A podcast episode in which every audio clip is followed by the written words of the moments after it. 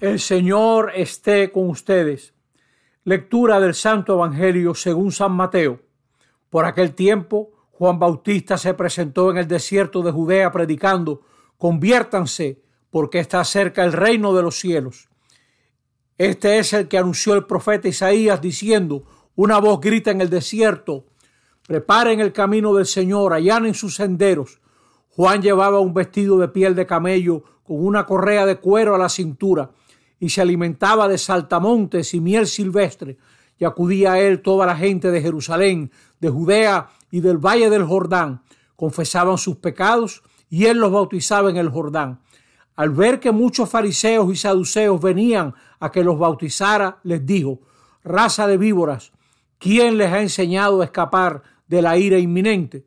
Den el fruto que pide la conversión y no se hagan ilusiones pensando, Abraham es nuestro padre pues les digo que Dios es capaz de sacar hijos de Abraham de estas piedras. Ya toca el hacha la base de los árboles, y el árbol que no da fruto será cortado y echado al fuego. Yo les bautizo con agua para que se conviertan, pero el que viene detrás de mí puede más que yo, y no merezco ni llevarle las sandalias. Él les bautizará con Espíritu Santo y fuego.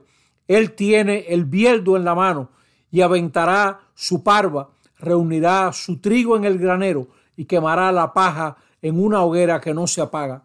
Palabra del Señor. Estamos en este domingo segundo de Adviento del ciclo A. Y este domingo, como todos de Adviento, se puede entender como la iglesia ayudándonos a prepararnos a la Navidad. En primer lugar, hay que recordar que la Navidad es fiesta y celebración del Mesías que llega, el Mesías que necesitamos para enfrentar tantas divisiones, tanta violencia entre nosotros. No sabemos a veces ni qué creer, pero el Mesías también nos pone a esperar lo inesperado, lo que depende de la generosidad de Dios. El Mesías no está hecho de nuestros buenos deseos, sino que está fortalecido por el Espíritu Santo. Dice la Escritura, la palabra del día de hoy en la primera lectura, sobre él reposará el Espíritu de Yahvé, Espíritu de sabiduría e inteligencia, Espíritu de prudencia y valentía, Espíritu para conocer a Yahvé y para respetarlo.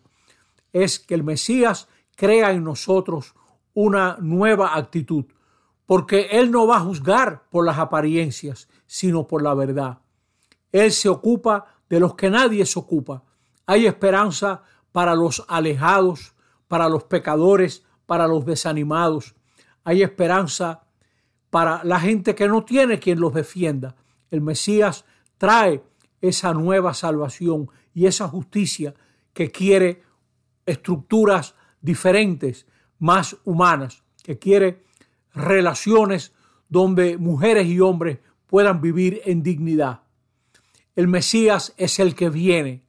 Es importante ahora en Adviento entender que la Navidad no es algo que nosotros preparamos, es algo que recibimos, es algo que recibimos y acogemos. Un niño nos va a nacer.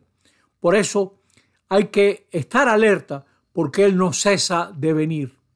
Hay que estar alerta porque de lo viejo puede brotar vida. De un tronco cortado pueden surgir ramitas nuevas. Y así es el Mesías, una rama nueva de un tronco viejo, el tronco de Israel. Ahora en Adviento, la iglesia nos llama concretamente en el día de hoy escuchar la voz, la voz que se oye en los desiertos.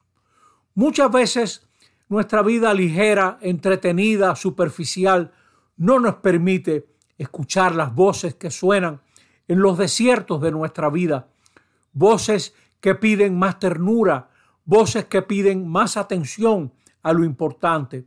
En medio del desierto de esta vida terrible a veces se oye una voz de consuelo, una voz de esperanza, una voz que nos responsabiliza de lo que podemos hacer. Tal vez no podamos cambiar el mundo, pero podemos tratar mejor a las personas que están cerca de nosotros. Este tiempo de Adviento tenemos que examinarnos. Detrás de Juan Bautista venía Jesús. ¿Quién viene detrás de nosotros? ¿Quién viene detrás de nuestro Adviento? Tiene que haber un cambio hacia lo mejor. Muchas veces nos quedamos en una Navidad de lucecitas, de musiquitas bonitas, de compras desmedidas, de creernos que adquiriendo cosas y llenando la casa de cosas, nuestra vida estará llena y eso no es verdad.